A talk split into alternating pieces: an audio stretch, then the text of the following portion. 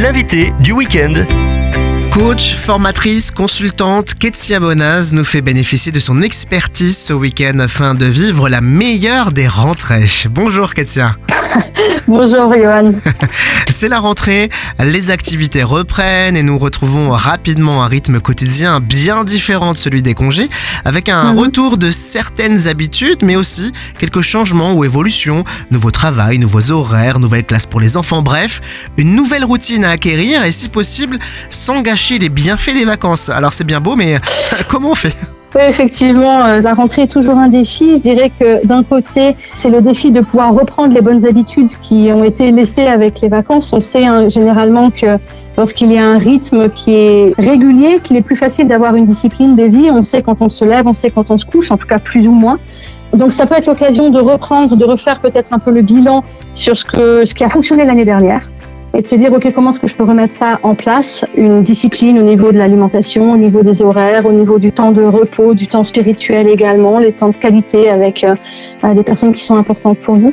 Et en même temps, c'est l'occasion peut-être d'avoir découvert des choses nouvelles pendant les vacances et de se dire, OK, quels sont les un ou deux objectifs que je vais me fixer de nouveau pour cette rentrée? Ne soyons pas trop Gourmand. euh, ne trop gourmand, c'est ça.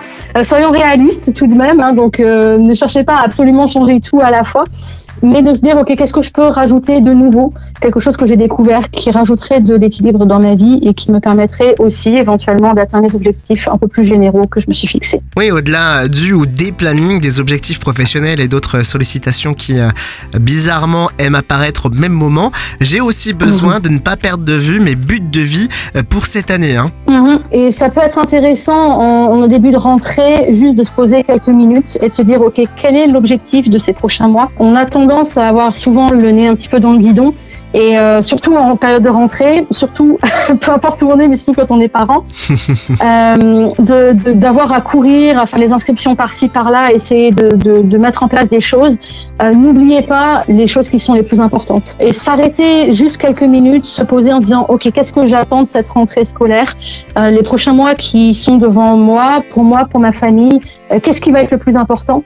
Ça peut réellement aider à justement prioriser les activités, euh, les engagements qui sont pris et la manière d'utiliser son temps. Bon, et la joie dans tout ça, parce que comment faire pour garder la perspective tout en appréciant quand même pleinement le moment présent, quoi? Ah, ça c'est une bonne question. Euh, je dirais que euh, il y a toujours une tension permanente que l'on a entre se satisfaire de ce que l'on a et aspirer à quelque chose de mieux. Et pour moi, la joie se situe dans cet équilibre, c'est-à-dire d'avoir des perspectives, d'avoir de l'espérance de quelque chose qui, pourrait être mieux et de se mettre en marche vers ce mieux, mais en même temps d'être dans l'acceptation de la situation dans laquelle on est euh, et de réussir à y trouver euh, des instants de respiration, des instants de, de joie, d'admiration, des instants de de- d'amour, disons-le aussi clairement avec les personnes qui vous sont chères, euh, des instants de rire.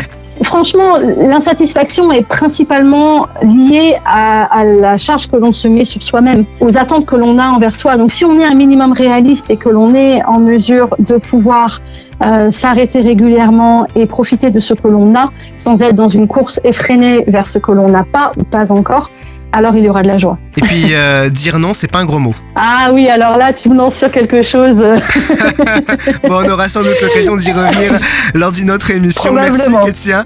Euh, Pour apprendre à développer nos potentiels, eh bien, nous pouvons bien entendu faire appel à tes services sur ketsiabonas.fr. Alors, bonne rentrée. Bonne rentrée à tous. À bientôt.